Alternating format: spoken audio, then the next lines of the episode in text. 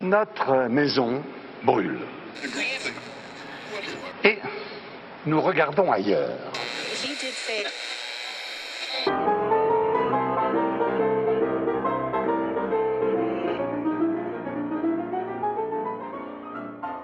Nous sommes la nature qui se défend.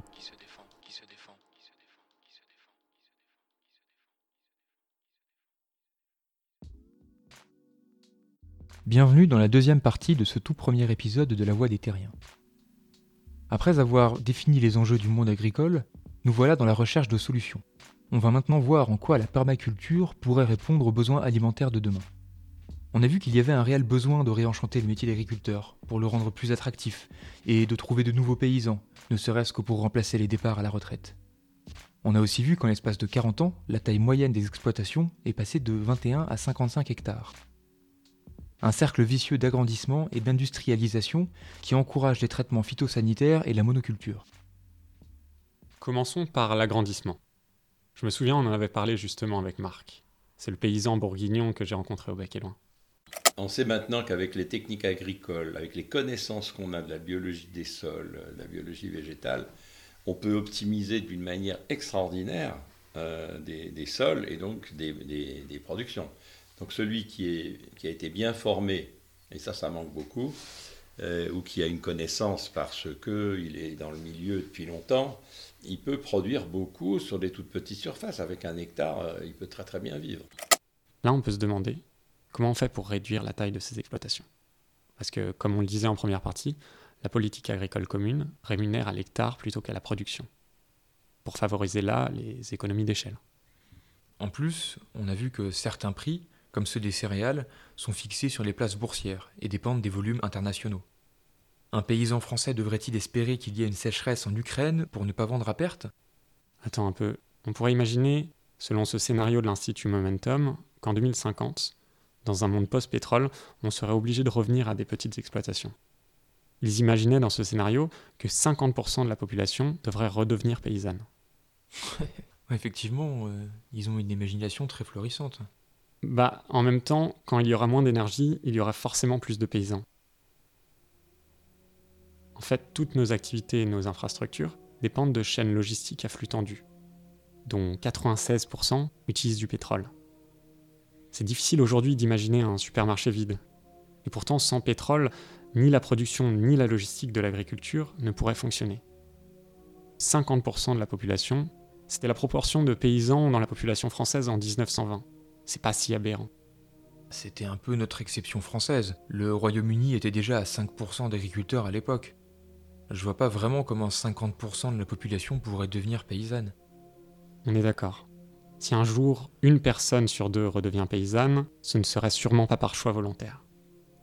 Et en même temps, avec un pic pétrolier en 2025, il y a urgence à passer l'agriculture en décroissance énergétique. Et le travail à la main, ça change tout. Globalement, on peut se dire que pour une personne seule sans pétrole, c'est possible de gérer une exploitation de 2-3 000 m2 cultivés. On est loin des 55 hectares. Et en moyenne, il faut à peu près 1000 m2 cultivés pour nourrir une personne. C'est un calcul à la louche, mais il est éclairant, car ça dirait qu'avec les techniques actuelles, un maraîcher travaillant entièrement à la main pourrait nourrir 2 à 3 personnes en moyenne. Ouais, ça tient la route, mais ce serait impossible à faire accepter politiquement. Pourtant, ce serait un sacré vecteur d'emploi. Et puis on pourrait imaginer des temps partiels ou de la polyactivité.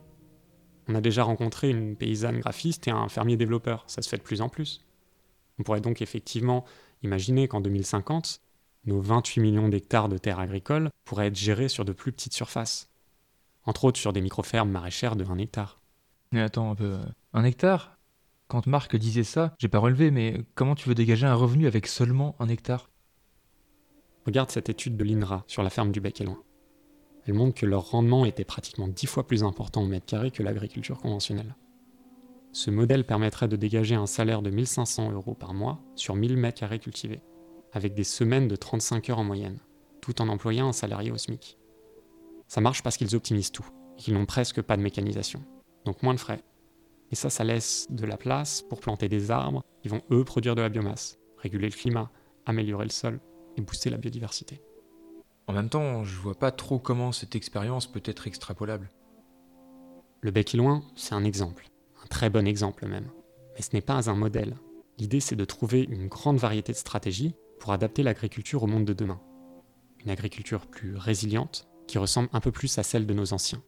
Si, on compare euh, un paysan du 19e siècle qui est euh, derrière son cheval et qui marche dans sa terre, dans le sillon, il, sait comment est sa terre, si elle est collante, il voit si elle est vivante. Euh, et l'agriculteur actuel, il est dans un tracteur à 3,50 m de haut. Il voit plus sa terre. et puis il ne se rend pas compte si le cheval peine parce qu'il a 150 chevaux, il s'en fout. Il peut travailler sur sa terre n'importe comment, n'importe quand. Donc ce support vivant devient euh, un espèce de support inerte. Et c'est comme ça qu'on dit que les gens actuellement font du, hors-sol, finalement, parce qu'ils sont, ils sont... Voilà. Alors les anciens qui avaient les pieds dans la glèbe, euh, ils voyaient leur champ, ils voyaient l'environnement, ils savaient s'il y avait du vent, s'il avait plu, euh, ils étaient totalement liés physiquement, intimement avec leur milieu. Alors que l'agriculteur actuel, il est lui, lui aussi hors sol. Il cultive hors sol, mais lui hors sol.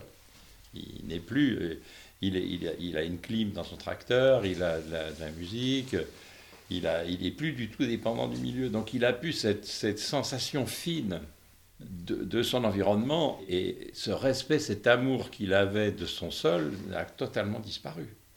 Une ferme euh, agricole actuelle, si on fait le, total de l'investissement, des dépenses et tout par rapport aux produits, mais c'est peanuts, c'est ridicule. Alors que le paysan ancien, il avait très peu d'investissement. Il avait un cheval qui mangeait du foin et il ne mangeait pas du gasoil. Il avait des outils qui réparaient. Euh, enfin, disons que l'investissement de base était très faible donc il avait une très bonne rentabilité. La différence, elle est là. C'est ça. Il y a 100 ans, les paysans étaient encore très autonomes. Ils avaient beaucoup de savoir, souvent liés au territoire et aux ressources locales. Ils avaient encore le sens de la terre et le sens des saisons. On pourrait même remonter encore plus loin. Allez, jusqu'en 1600 avec Olivier de Serres. Ses problématiques à lui, c'était la subsistance des personnes et la production de revenus et il pratiquait la rotation des cultures avec 200 ans d'avance sur ses contemporains. Pour expliquer un peu ce que c'est que la rotation, il s'était aperçu que la maturité des céréales comme l'orge ou le blé n'arrivait pas en même temps que celle des légumineuses, comme les pois et les lentilles, et a donc élaboré la succession de plusieurs cultures sur la même parcelle. En plus, c'était un précurseur de la polyculture élevage. Et puis, il conseillait même de choisir des cultures adaptées au terroir et à la nature du sol, Olivier de Serres, c'était un peu le premier permaculteur. Les permaculteurs s'inspirent souvent des anciens, comme ils les appellent, et notamment des maraîchers parisiens du XVIIIe et XIXe siècle. On va voir ça avec Jean Cédric. Lui, c'est le fondateur de la ferme et de l'école de permaculture de Desny en Belgique. Sa vision, c'est de travailler pour une agriculture post-pétrole, à la fois décarbonée et rentable.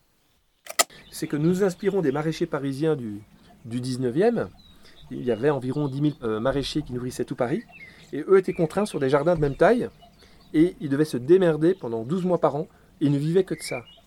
Et en fait, ce qui est génial, c'est qu'aujourd'hui, euh, au XXIe siècle, on, s'inspire de ces anciens qui, en fait, euh, partaient à Paris avec des légumes, revenaient avec leurs crottins de chevaux. et quand ils ont été virés des bords de Seine, ils sont partis avec leurs terres. Et eux, ils étaient créatifs. Mais ils étaient créatifs parce qu'ils étaient contraints. Quand on a un tracteur de 200 chevaux qu'on a un pétrole bon marché, bah, je ne vais pas dire que c'est facile l'agriculture, mais c'est quand même simple de se mettre dans un tracteur, envoyer un gars au GPS, faire à lui tout seul, il peut faire 50 ou 100 hectares. Hein. Mais c'est complètement artificialisé. Ça n'aura qu'une durée extrêmement éphémère dans l'histoire de l'humanité. C'est vrai, Paris était autonome en alimentation grâce à tous ces maraîchers de la petite couronne, Aubervilliers, Montreuil, Montrouge, Clichy et j'en passe. Mais à la fin du 19e, le remplacement des chevaux par la voiture puis l'installation du tout à l'égout ont fait disparaître les gadous de Paris, qu'ils utilisaient alors comme compost. Les gadous de Paris, c'était euh, les fumiers mélangés aux déchets domestiques. Et enfin, le prix du foncier a explosé, et pour la plupart, euh, ils ont été expropriés. Et pourtant, ils nous inspirent encore aujourd'hui, notamment par leur technique d'association de culture, et puis aussi par leur autonomie. Ils sélectionnaient eux-mêmes leur variété de semences, et c'était ça leur vrai capital. Enfin, quand même, sur beaucoup d'aspects, la modernité a apporté de l'efficacité au système agricole. Cécile en parlait, tu te souviens? On en discutait aussi, euh, s'il y a bien un truc qui continuera à tourner, même quand le pétrole sera peut-être euh, à 300, à 400 dollars, à 1200 dollars le baril, c'est les moissonneuses-batteuses. On a certains outils où clairement le rapport entre un être humain euh, ou une machine et certains êtres humains, bah voilà, euh, parfois avec euh, moi, avec le maraîchage bio-intensif manuel sur petite surface, on arrive à égaler ou à se rapprocher par rapport à, au temps passé de l'homme, parce que je vais intensifier mes cycles, que grâce à la main, je vais pouvoir passer et donc avoir des densifications plus importantes. En revanche, une moissonneuse-batteuse, un agronome m'a dit que le rapport était de 1 à 100 000 hommes. Donc voilà, une machine, c'est le travail de 100 000 hommes. Donc je pense qu'on n'aura plus d'hélicoptères, on n'aura plus d'avions, euh, l'essence sera rationnée, ou en tout cas, euh, on n'aura plus les moyens de s'en acheter euh, pour pouvoir aller se faire un week-end à Fontainebleau. Mais je peux dire que les, moissonneuses-batteuses continueront à tourner. Ce qui est déjà le cas, parce qu'en fait, il faut savoir que l'essence agricole est subventionnée. Hein. C'est ce qu'on appelle le rouge. Enfin, le, le diesel agricole est déjà fortement subventionné. C'est sûr qu'en termes d'efficacité, ce serait dur de battre la moissonneuse-batteuse. Et en même temps, une moissonneuse, c'est surtout efficace pour notre modèle actuel de consommation. Mais quand on regarde à la dimension sociétale ou la biodiversité, l'énergie ou même le climat, on peut dire que notre système agricole n'est pas vraiment adapté. Pour l'instant, on peut tirer profit des ressources terrestres, les transformer pour notre usage. Mais jusqu'à quand? Et à quel prix? Là-dessus, on est d'accord. C'est un peu binaire, mais on voit se distinguer deux modèles agricoles. D'un côté, un système organique qui valorise la diversité, et de l'autre, on a un système malade, artificialisé, maintenu sous perfusion d'énergie fossile. Pour passer de l'un à l'autre, il va falloir que le système change de logique. Jean-Cédric commençait à en parler tout à l'heure. En 1940, une calorie d'énergie fossile permettait de produire 2,3 calories de nourriture. Maintenant, il faut dépenser plus de 7 calories d'énergie fossile pour produire une seule calorie de nourriture le prix des produits agricoles est fortement corrélé à celui des énergies fossiles. Une dessilleuse ultra performante qui mélange les aliments et pèse les rations exactes. Un bijou technologique à 170 000 euros. Fabien le Suffleur n'aurait jamais pu se l'offrir seul. C'est sa CUMA, sa coopérative d'utilisation de matériel agricole, qui a investi. Car les charges de mécanisation pèsent lourd dans les comptes. 27% en moyenne. Entre l'ultra-mécanisation, l'utilisation de gaz naturel pour fabriquer des engrais, l'extraction massive des phosphates, les chaînes logistiques toujours plus longues, tout ça n'a pas grand-chose de résilient. Car si on n'a plus de pétrole, on n'a plus à manger. Donc en fait, comment on fait pour faire une ferme post-pétrole? La première chose qu'on fait, c'est qu'on fait un design. C'est-à-dire qu'on fait un plan, on conçoit euh, un système qui pourra se passer des énergies fossiles, et on l'a fait euh, donc ça veut dire quoi? C'est se passer de pétrole pour produire, c'est se passer de pétrole pour se transporter, et c'est se passer aussi d'électricité dans une grande mesure, puisque pas de pétrole, pas d'électricité. Et aujourd'hui, on peut dire que notre parcelle maraîchère, qui est d'ailleurs zéro mécanisée, il n'y a même pas un motoculture dans la ferme, il est fait entièrement à la main, mais très productif. Euh, les Amish, par exemple, la communauté Amish aux États-Unis est allée très très très loin dans le côté décarboné depuis très longtemps, à tel point qu'on a utilisé ici en 2015 des outils de traction animale contemporains faits par les Amish aux États-Unis. Donc euh, finalement, euh, moi les Amish, je les garde au coin de l'œil parce qu'ils m'inspirent beaucoup dans leur technique. Et actuellement, on cherche aussi un autre modèle, c'est comment on fait de l'élevage sans pétrole. Comment on élève des animaux dans une ferme sans pétrole. Aujourd'hui, il n'y a quasiment personne qui sait le faire. Et donc on se contraint, c'est vraiment, on conçoit et on teste et on corrige. La parcelle maraîchère, on l'a mis en amont. Donc on monte toujours à vide, on descend chargé ça a l'air de rien, mais il y a tellement d'erreurs de conception qui se font déjà dans le monde agricole, c'est incroyable. Euh, deuxième chose, c'est qu'on n'utilise pas d'énergie pour transporter l'eau. L'eau est gérée par gravité. Donc on a des bassins en amont euh, avec euh, des avaloirs, des vannes pour pouvoir amener l'eau sans pompe juste par gravité. Troisième capacité, par exemple, au lieu de chauffer des serres artificiellement, eh bien on fait des couches chaudes. Donc on prend du fumier de cheval, on le mouille, ça va monter à 80-90 degrés et pendant 3-4 semaines, on va avoir de la chaleur produite naturellement par une fermentation de fumier qui fait qu'on peut avoir des semis euh, qui vont faire des levées de semis au printemps précocement parce qu'ici il peut faire très très froid. Mais par contre, pour que ce soit productif, au niveau de la production alimentaire, euh, légumes notamment, c'est qu'on doit compenser le fait qu'on n'a pas le confort pétrole par de la grande densité de légumes sur petite surface. Donc en fait, on fait de la microagriculture. J'aime bien comment il utilise la topographie à son avantage. C'est un peu la culture du bon sens en fait. En permaculture, on dit le problème est la solution. Après, ça va être dur de trouver une solution à chaque problème. Par exemple, personne ne sait faire de l'élevage décarboné aujourd'hui. Mais est-ce que le problème réel ne serait pas plutôt qu'on en mange de plus en plus au niveau mondial de la viande? On mange 5 fois plus de viande rouge que dans les années 50. Enfin, l'élevage, tiens oui, parlons-en. C'est un des plus gros postes d'émissions au niveau mondial, à peu près autant que les transports. Notamment à cause de la rumination des vaches, qui représenterait 40% des émissions agricoles selon la FAO, la section alimentaire de l'ONU. Le pire, c'est bien la viande rouge. Au-delà des 1500 litres d'eau pour produire un steak de 100 grammes, il y a la question sanitaire. Si on consomme un steak par jour, on augmente ses risques de diabète de 19%, l'infarctus de 11% et le cancer du côlon de 17%. Et puis il y a l'aspect déforestation aussi. Si on arrête de manger du bœuf pendant un an, on sauve 3432 arbres, et par personne. L'élevage, c'est un souci euh, énorme parce que dans, le monde agricole euh, traditionnel, euh, la viande, c'était, c'était le luxe, quoi. c'était la réussite. les anciens mangeaient assez peu de viande, hein, mais quand ils pouvaient en manger, c'était le grand bonheur. Donc c'est devenu le droit au luxe et à, à un niveau social. Actuellement, on s'aperçoit que ça crée des dégâts monstrueux, hein, parce qu'on élève trop, parce qu'on mange trop et parce qu'on gâche presque 50% de, de, la nourriture. Donc on pourrait produire mieux, beaucoup moins, et puis consommer mieux et beaucoup moins. Euh, on n'a pas besoin de manger de la viande tous les jours. Si on en mange une fois par semaine, normalement c'est largement suffisant. Surtout si on développait euh, toutes les plantes euh, protéinées il y a beaucoup de plantes à protéines. Hein. Quand on, on, fait une protéine animale, il faut 7 protéines, 7 à 10 protéines végétales. Donc c'est quelque chose de, de, complètement fou. On ne peut pas continuer comme ça. En plus, ce qui est cool si on consomme plus de plantes protéinées comme les légumineuses, c'est qu'elles vivent en symbiose avec des bactéries qui fixent l'azote de l'air dans le sol. C'est quand même mieux que d'utiliser des engrais azotés, non? Ah, Je veux bien, mais pour l'instant, le système agricole a encore besoin de l'élevage pour lui fournir de la matière organique. Et puis, en fait, c'est surtout une question d'échelle. Par exemple, au niveau d'une ferme, on peut donner les restes alimentaires aux poules, ou même les placer dans un verger pour qu'elles se nourrissent des ravageurs. Et en retour, on récupère leur fumier pour fertiliser les sols. Ah ça c'est clair, les animaux ont toujours leur place dans la ferme. Après, la politique de élevage, c'est autre chose que l'élevage comme il est pratiqué aujourd'hui. On peut penser aux vaches nourries à la viande pour augmenter leur production de lait, aux cochons privés de leur queue, aux poulets sans bec. Ils vont être castrés à vif, on va meuler leurs dents et on leur coupe la queue. Et si on leur coupe la queue, c'est pour limiter les conséquences des agressions des uns envers les autres. Elles sont nombreuses et répétées, parce que les cochons sont rendus fous par ces conditions d'élevage. Ce cochon se fait dévorer vivant, jour après jour. Dans cet espace confiné, il ne peut même pas fuir. Beaucoup de ces cochons souffrent d'infections et ne reçoivent manifestement pas de soins. Pour essayer de limiter les pertes, on leur administre de grandes quantités d'antibiotiques.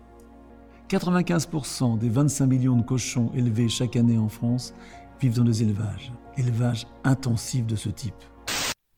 Chaque année, c'est 100 milliards d'animaux tués dans les abattoirs. Seulement 5% des mammifères sont libres sur Terre. le reste, c'est de la viande en devenir. Et le poisson, c'est pas mal non plus. 1000 milliards de poissons pêchés chaque année dans des conditions, disons, spéciales. En fait, les filets sont remontés trop vite pour leur organisme, et ils font des accidents de décompression. Ça va jusqu'à l'explosion de leur vessie natatoire. Personne ne supporte de voir ces images, mais tant qu'on ne les regarde pas, on peut s'en accommoder. Certains scientifiques affirment qu'au cours des 60 dernières années, les stocks de gros poissons ont baissé de 90%.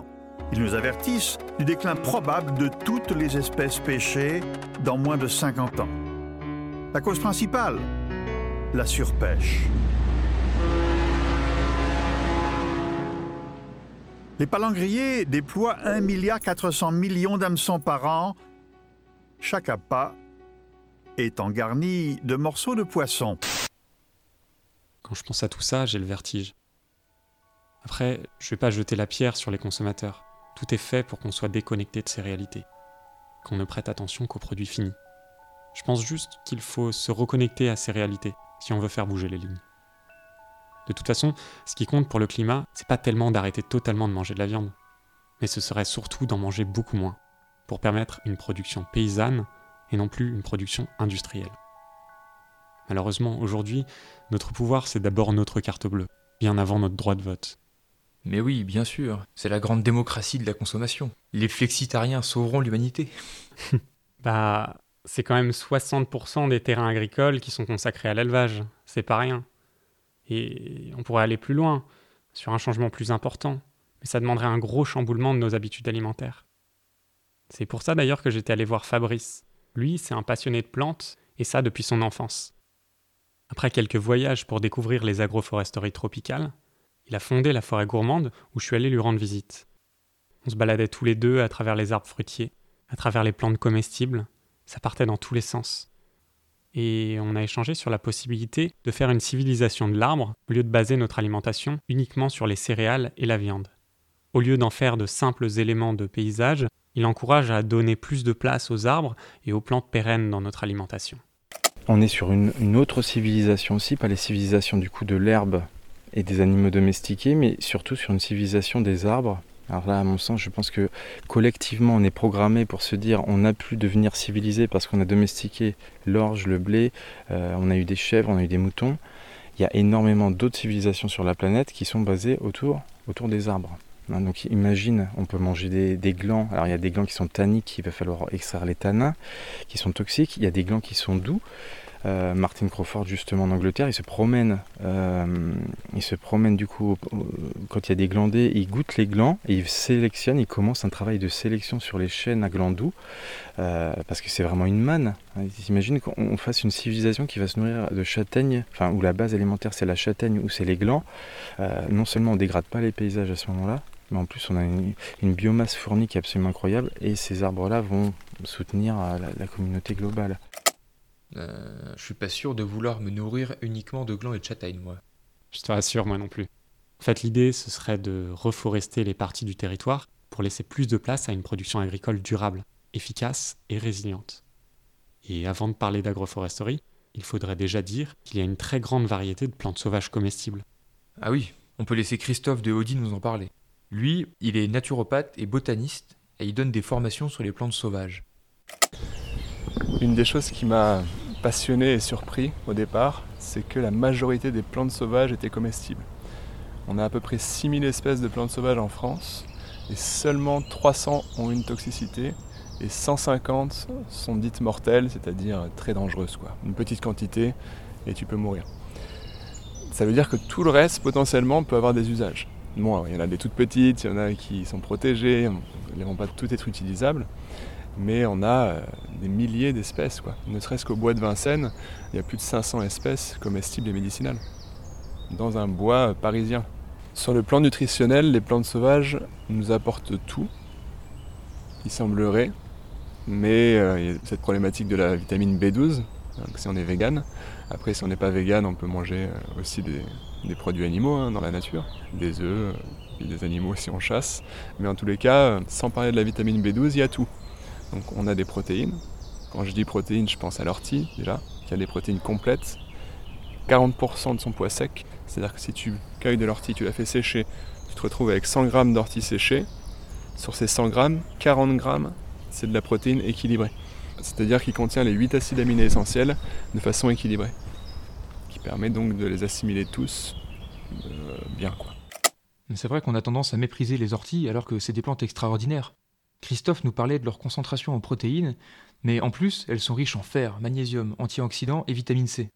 8 euh, fois plus que les oranges quand même. Donc il y a vraiment toutes les saveurs dans la nature. Il y a l'acidité, par exemple avec l'oseille. Il y a l'amertume, ça c'est sûr. Il y a beaucoup de plantes qui ont une amertume. L'amertume ne veut pas dire toxique. Hein.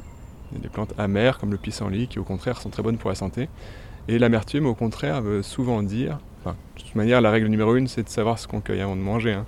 Mais quand une plante est amère, généralement, c'est qu'elle est digestive. C'est qu'elle va stimuler la digestion. On dit qu'elle est tonique digestive par son amertume. Donc on a l'acidité, on a l'amertume, on a la proté, ça c'est clair. L'astringence, on, dit aussi, avec les prunelles par exemple, du prunelier. On a le sucré, bien sûr, avec les fruits, avec certaines racines, euh, comme la racine de bardane qui a, un goût ou la racine de panais sauvage. On a le salé, avec les plantes de bord de mer, comme la salicorne. Et on a tous les arômes, quoi. Des plantes aromatiques incroyables, on a des goûts de champignons, on a des goûts de menthe, bien sûr avec des menthes sauvages, mais on a aussi des, arômes qu'on ne soupçonnerait pas d'exister. D'ailleurs, pour le sucré, on a cette fougère qui a un goût de réglisse. On appelle ça le polypode, Polypodium vulgare par exemple. Bon, c'était vraiment passionnant cet échange. Mais comment en faire le lien avec l'agriculture? Effectivement, là, on était dans une forêt, pas dans un champ. Mais en fait, en permaculture, l'idée de base, c'est de s'inspirer des écosystèmes naturels. Le terme vient de permanent agriculture, une agriculture véritablement durable, qui suit l'exemple de la nature et notamment celui de la forêt. Parce que la forêt, c'est un modèle autonome, durable et résilient. Déjà, les feuilles et les branches mortes euh, nourrissent le sol, il n'y a jamais un rayon de soleil qui tombe par terre, et enfin, euh, la plupart des plantes forestières sont vivaces, c'est-à-dire qu'elles vivent plusieurs années au lieu d'être ressemées tous les ans. Moi, j'ai regardé la nature. Quand vous allez dans une forêt, il y a des associations fantastiques. Euh, il n'y a jamais euh, que des chênes ou que des sapins, sauf quand les hommes ont planté euh, des arbres comme du maïs.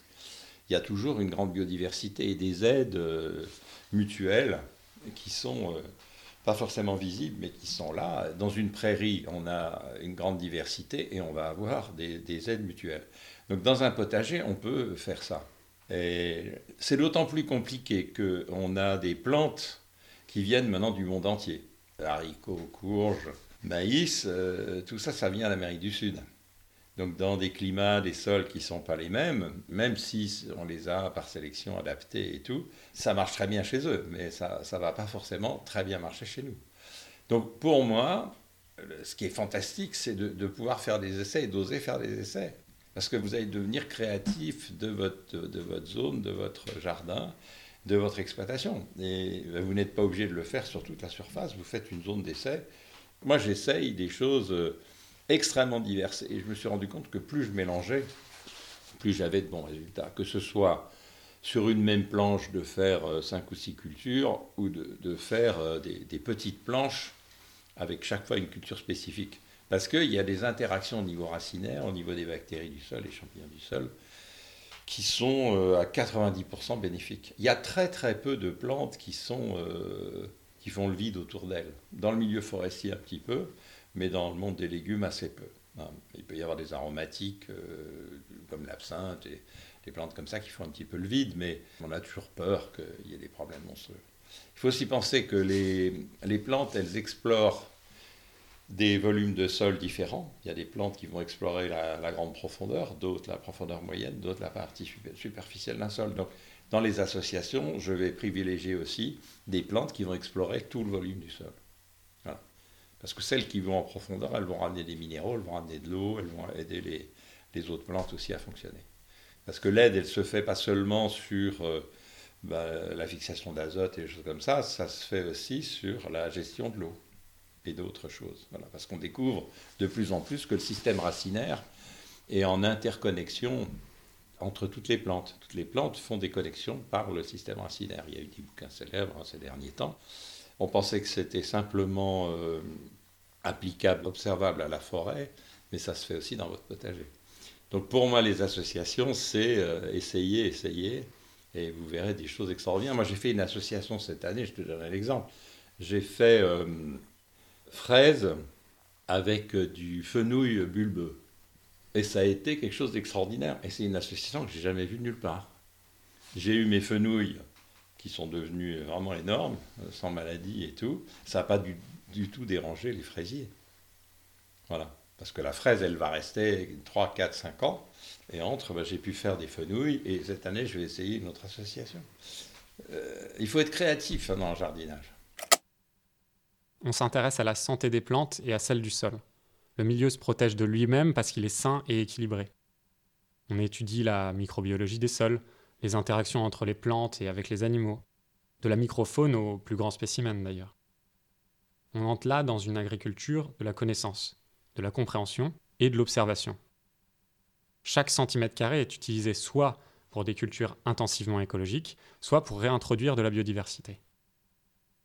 Maintenant, on va rejoindre Clément euh, chez Terre et Humanisme en Ardèche. Il expliquait super bien comment faire concrètement des associations. Vous voyez, on mélange toujours arbres, qui sont pas loin quand même du jardin, les légumes au milieu. On a même des buttes qui sont vraiment consacrées que à des plantes vivaces. Comme ça, ça fait quand même toujours de la végétation toute l'année, avec des plantes aromatiques, des, plantes sauvages comestibles euh, vivaces ou autres. L'idée, c'est que ça soit toujours bien fourni, bien, bien dense.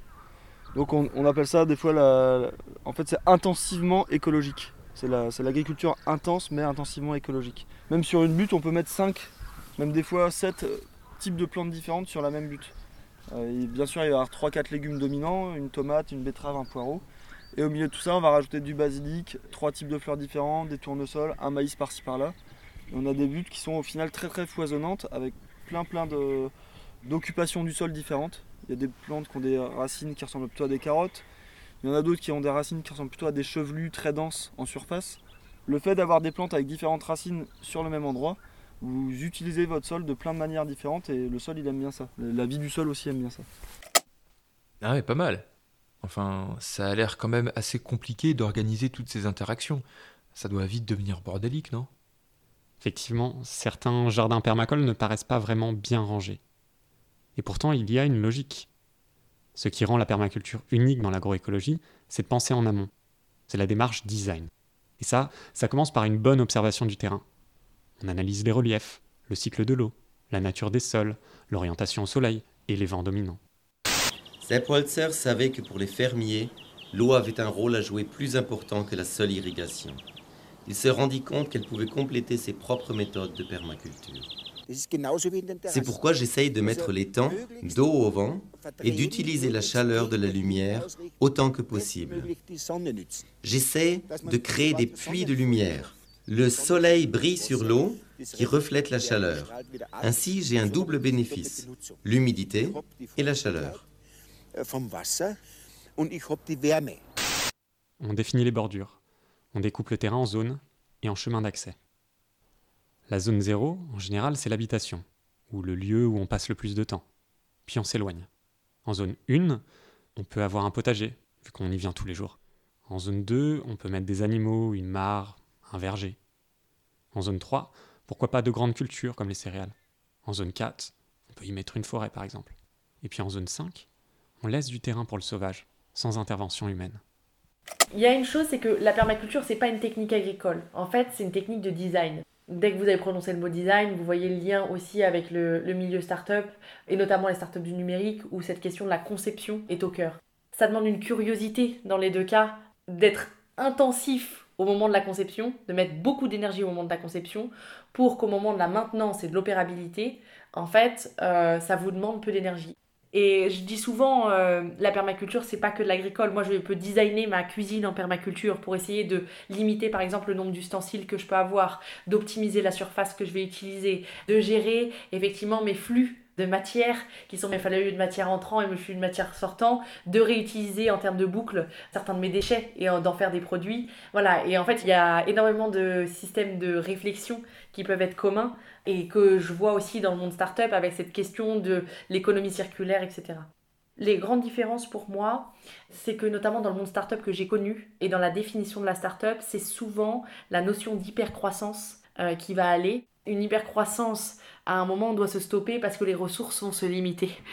Et euh, il y a des principes d'entropie, etc., physiques qui font que voilà, ça se limite. Et c'est pas forcément l'objectif. À un moment, une ferme, nous, par exemple, ici, à la ferme de Desnier, on s'est dit qu'on se limiterait à un certain nombre de mètres carrés cultivés et qu'on n'irait pas au-delà. Voilà, parce qu'à un moment, on occupe notre espace et on n'a pas forcément une volonté de s'étendre à l'infini de racheter les terres du voisin, etc. Peut-être qu'une vitesse de croisière, à un moment, c'est aussi chouette. Partir des structures générales pour en arriver au détail, faire en sorte que chaque élément ait plusieurs fonctions et que chaque fonction ait plusieurs éléments, collecter puis stocker l'énergie et les ressources, intégrer plutôt que de séparer, valoriser les éléments en bordure, ne pas produire de déchets, etc. Sur le papier, c'est sûr que la permaculture paraît géniale.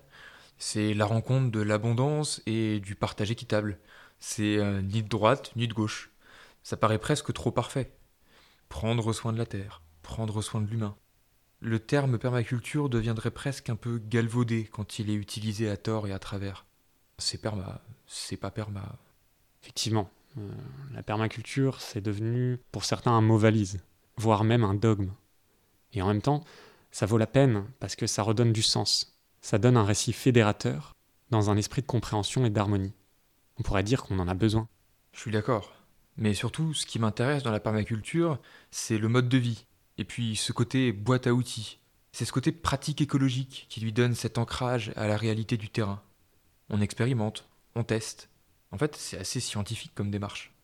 Et contrairement à ce que l'on peut penser, en permaculture, on utilise des indicateurs qualitatifs et quantitatifs. Par exemple, on peut mesurer les diversités d'espèces, génétiques, interspécifiques.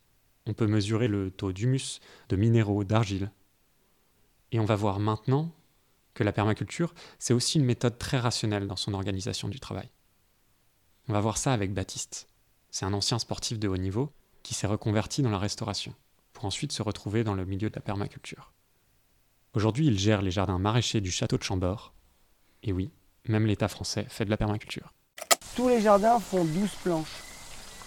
Toutes les planches font la même longueur, la même largeur, et les passe-pieds font la même largeur. On parle de standardisation. Donc la planche devient une unité de mesure. On sait qu'on va implanter 450 fenouilles, 500 salades, qu'il y a tant de besoins en fertilisation. Et puis, on va jusqu'à nos systèmes d'irrigation. Tous les raccords pompiers font la même taille. C'est toujours 4 gicleurs par longueur. Donc n'importe où où on a besoin d'amener un élément du système, eh ben on l'amène. On n'a plus à penser à ça. Les voiles anti-insectes font la même taille, les voiles de protection contre l'hiver font la même taille. C'est l'organisation du, travail. Et puis après, on va même beaucoup plus loin. C'est-à-dire qu'on le fait dans la planification. C'est qu'on choisit au début de saison les variétés de légumes qu'on veut utiliser. Et puis on va les répartir en trois. On va dire les peu exigeants, les moyens exigeants et les fortement exigeants. Puis après, on va les rassembler en fonction de leurs besoins en eau, leurs besoins en fertilité, leurs besoins en protection. Et puis on va créer des séquences pour dire que nos jardins de 12 planches sont séparés en trois secteurs de 4 planches. Vous voyez, il y a toujours des 1, 2, 3, 4, 1, 2, 3, 4, 1, 2, 3, 4. Et puis on va amener ces séquences-là qui ont les mêmes besoins ensemble. Et ce qui nous permet aussi de ne pas retrouver les mêmes familles sur les successions permanentes. Donc la carotte va bouger de jardin en jardin, les crucifères de jardin en jardin. Et on va éviter de développer donc des maladies de ce fait-là. C'est toute l'orchestration du travail. Ça paraît presque un peu contradictoire d'amener ces logiques de rentabilité.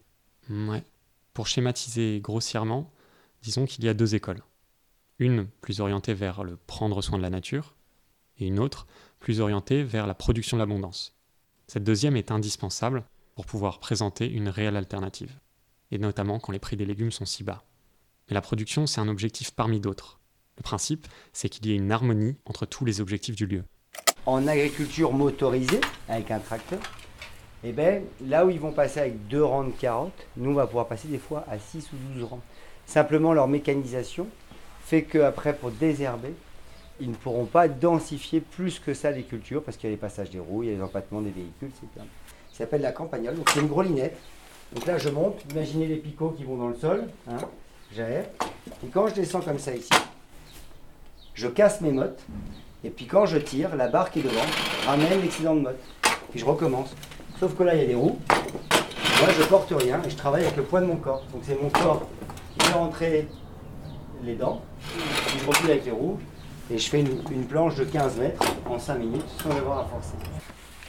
Donc la récolte mettre là avant, la mâche, les épinards, les petites verdurettes, le bébé la moutarde, etc. ben, il fallait avec la serpette choc, choc, choc, on mettait dans le bac, choc, choc, choc. On restait assez longtemps à genoux. Et bien, a été inventée cette récolteuse. Donc, entraînée par euh, une visseuse. Donc, je fais avancer ma lame pour couper. Et puis, les dreadlocks, elles permettent d'aller pousser les verdurettes. Donc, je me mets au ras du sol et ça me rentre tous les verdurettes dans le panier. Puis, ce panier, il fait quoi? La moitié d'une planche, la moitié d'une planche. Sachant que pratiquement 50% du travail maraîcher, c'est la récolte, on voit bien à quoi ça peut servir. Il y a plein de nouveaux outils adaptés au travail manuel. On peut aussi penser à la grelinette, un outil emblématique à deux manches et cinq dents, qui permet d'aérer le sol sans labourer. Pour limiter les investissements, la plupart des outils utilisés sont low-tech. C'est aussi ce qui rend le travail plus rentable en permaculture. D'ailleurs, euh, j'ai vu qu'il y a des associations spécialisées dans la conception d'outils manuels. Par exemple, euh, l'atelier paysan. Eux, ils accompagnent à l'autoconstruction d'outils pour s'affranchir de l'industrie. Leurs machines sont drôles à voir. On pédale comme sur un vélo pour actionner des mécanismes, pour désherber, affiner le sol, faire une butte, etc. Ah, j'adore ce qu'ils font. C'est ce qu'Ivan Illich, euh, grand penseur de l'écologie politique, aurait appelé des outils conviviaux. Des outils issus de la liberté de façonner les objets qui nous entourent, de leur donner une forme à notre goût, de nous en servir avec et pour les autres. Selon Illich, c'est une bonne manière de lutter contre la mécanisation où l'individu devient lui-même l'accessoire de la machine, comme un simple moyen de production, déraciné de sa propre culture. Hmm. Je me souviens d'un bûcheron moderne dans le film euh, Le temps des forêts. Il était dans une machine qui coupait et débitait un arbre en une dizaine de secondes.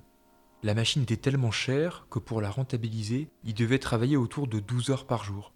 Il se sentait esclave de sa machine et il disait, je cite, Ce n'est pas elle qui travaille pour moi, c'est moi qui travaille pour elle. On pourrait aussi penser aux employés des abattoirs industriels ou aux ouvriers d'usines à la chaîne. En fait, il faudrait qu'il y ait un équilibre entre la rentabilité et l'humain. Et ça, ça fait aussi partie de la réflexion en permaculture. Après, ça implique aussi un certain rapport au capitalisme. Pour certains, il est possible de court-circuiter cette relation à l'argent en plaçant l'éthique au centre. Ouais, ça me rappelle Caro qui parlait de l'énergie monétaire. Tu te souviens? Ah oui, c'est vrai. Euh, pour le contexte, Caroline était partie avec sa famille dans une démarche d'autonomie. Au début, elle avait du mal à trouver son équilibre par rapport au système, où l'argent et le temps sont fixés comme des valeurs absolues. Puis, elle a importé les principes permaculturels du bec et loin, au Jardin des Colibris, sa micro-ferme en Vendée. Et elle a réussi à prendre une autre perspective. Donc nous, ce qu'on voulait au début, c'était être autonome euh, pour la famille, pour notre famille, qu'on est quatre. Et puis euh, le truc c'est que bah, être autonome, avoir son potager puis faire pousser des arbres, c'est super chouette quoi. Mais comment tu vis? Euh, Aujourd'hui, euh, on dit aux enfants si tu n'as pas d'argent, tu ne peux pas vivre, tu seras dépendant de l'État, tu pourras pas faire les projets que tu veux faire, etc. Je suis pas complètement en désaccord avec ça. C'est-à-dire que de toute façon, même s'il y a plein de projets comme les monnaies locales ou des choses comme ça qui se développent, ça reste à l'intérieur d'un système plus global c'est-à-dire que l'argent, pour nous, c'est une énergie. On, s'en sert comme d'une énergie dans notre, euh, dans notre société, en fait. C'est rien d'autre que ça. C'est comme euh, l'énergie humaine, euh, l'énergie carbone, l'énergie animale. Il faut réussir à mettre tout sur le même pied d'égalité. Se servir à bon escient de chaque type d'énergie qui nous est proposé. Ce que nous, on veut faire rentrer grâce à la permaculture, c'est la compréhension que l'argent n'est pas la seule valeur et qu'elle n'est qu'une énergie. Forcément, ça fait rêver être son propre patron, vivre à la campagne, au rythme des saisons. Une vie plus saine, plus autonome et plus épanouissante. Plus seulement être un maillon, mais avoir une vision d'ensemble, une quête de sens palpable, celle de produire de la nourriture de A à Z avec une vraie reconnaissance. Bon après c'est pas tout rose non plus. Il faut aussi que les rêves se confrontent à la réalité. L'image de la permaculture va quelquefois euh, à l'encontre des, capacités de, mes clients. La limite, c'est souvent leur, euh, manque d'expérience, le fait qu'ils soient dans un enthousiasme total, euh, parce que l'éthique de la permaculture, ça fait rêver tout le monde. Et je, me retrouve souvent dans des cas un petit peu difficiles, désespérés, avec des gens qui pensent trouver une méthode efficace, facile euh, et qui va leur donner un revenu rapide. Moi, je suis obligé de les faire descendre un petit peu de leur euh, piédestal de, de, rêve. Hein, euh. pour beaucoup de gens, la permaculture, c'est un rêve extraordinaire, c'est une nouvelle philosophie. C'est pas qu'une philosophie, c'est aussi des méthodes culturelles particulières. Et c'est l'association en fait de cette philosophie des méthodes culturelles qui font que on arrive à des bons résultats. Mais pour arriver à ces résultats, c'est beaucoup de travail. C'est sûr que ça va demander du travail, notamment si on a l'espoir qu'une grande partie de la population remette les mains dans la terre. Mais ça vaut le coup. Selon Olivier de Shooter, l'ex-rapporteur des Nations Unies pour le droit à l'alimentation, si on généralise l'agroécologie sur la planète, en 10 ans, on double la production alimentaire en réduisant la pauvreté rurale et en apportant des solutions au changement climatique. La difficulté, c'est que l'agroécologie est intense en main-d'œuvre et en connaissance. On a donc besoin de transfert de savoir entre paysans, et puis surtout, ça on l'a vu, de leur redonner un vrai statut. D'accord, on ne peut pas tous être paysans, mais il en faut plus, beaucoup plus. La crise agricole ne va pas disparaître d'elle-même. Et avec une exploitation agricole qui disparaît tous les quarts d'heure en France, il va bien falloir qu'on construise notre résilience alimentaire d'une manière ou d'une autre. En fait, la solution à tous ces problèmes-là, c'est de la diversité et de l'enseignement. L'enseignement est mal fait, l'enseignement serait de qualité, on redonnerait de la dignité à nos agriculteurs, à nos maraîchers. Parce que ça demande d'être extrêmement pointu. Euh, il faudrait avoir des, enseignements de, troisième, quatrième niveau en agriculture. Alors que là, on nous fait croire que c'est vraiment le revue de la société qui vont devenir paysans. C'est à l'inverse. C'est les sciences du vivant qui sont extrêmement complexes, passionnantes, fabuleuses. Il faut des compétences euh, multiples, soit la vie du sol, des insectes, de l'eau, de, l'air, euh, pouvoir euh, savoir vendre ses produits, savoir communiquer, savoir. Voilà, c'est vraiment redevenir un, homme digne, libre extraordinaire. Mais pour ça, il ne faut pas rendre ses études extrêmement étroites et ciblées et faire croire qu'il suffit de savoir conduire un tracteur et de lire les tableaux de la coopérative qui vous dit à quel moment mettre de l'engrais et semer et tout. Ça va beaucoup plus loin que ça. Donc, on pourrait redorer très facilement, en fait, le monde de la terre, le monde agricole, et redonner à ces gens de la dignité. C'est ça. Il faudrait former et sensibiliser efficacement. Alors pourquoi pas en créant des communautés actives et apprenantes? On pourrait imaginer des pôles de compétences et mettre en lien un lycée agricole, scientifique et agriculteur. Sans oublier les néo-paysans, issus des villes ou de reconversions professionnelles. Même s'ils sont difficiles à compter, on peut raisonnablement les évaluer avec les chiffres du ministère de l'Agriculture. Ils représenteraient une petite moitié des NIMA, ou euh, non issus du milieu agricole. Ces NIMA représentent presque 30% des exploitations, contre 10% au début des années 2000. On devient paysan après avoir été informaticien, ouvrier, juriste ou fonctionnaire.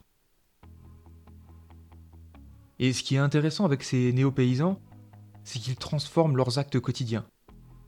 Cultiver, récolter, transformer, vendre, c'est des actes militants pour eux. Il y a une véritable motivation écologique. Les néo-paysans sont devenus clairement indispensables au renouvellement agricole, mais ils sont encore minoritaires. Il y a toujours un gap entre les problématiques rurales les considérations citadines. En pleine saison, ils peuvent faire comme les autres agriculteurs, des semaines de 70 heures, tout ça pour être payé moins. Du coup, il y a un gros écrémage, ce n'est pas simple comme métier. Il y a beaucoup d'étapes entre la ville et la campagne. Les villes sont clairement déconnectées de l'agriculture, et c'est d'ailleurs pour ça que les néo-paysans sont si importants. Il s'agit d'acquérir aujourd'hui les outils et les savoir-faire qui nous seront indispensables pour résister aux crises. Laisse-moi te lire un passage du livre Néo-paysan de Gaspard Allens et Lucie Leclerc. Parfois, la serre se déchire dans la bourrasque. Les voisins ferment les volets. Le tracteur peine à redémarrer, mais il persiste. Avec l'innocence de ceux qui ont tout à apprendre, le bonheur de ceux qui découvrent un nouveau monde. Ils éclairent autant le monde qu'ils quittent que celui qu'ils veulent explorer. Le milieu agricole souffre de ces contradictions partagé entre la nécessité de se renouveler et l'inertie de son modèle.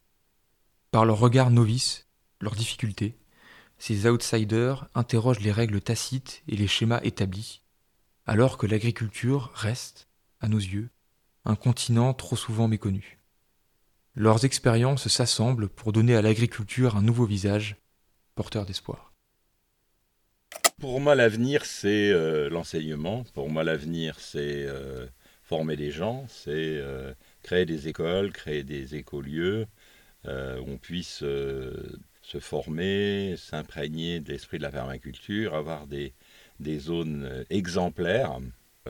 J'aimerais beaucoup qu'on puisse s'aimer et pour pouvoir diffuser ce message de la permaculture qui est à la fois un message autour de pratiques, mais aussi un message humain, un message euh, philosophique euh, qui va nous, disons, nous faire gravir des échelons euh, depuis l'homme vulgaire, si on peut dire ça, vers un homme beaucoup plus inspiré et en lien avec toute la création.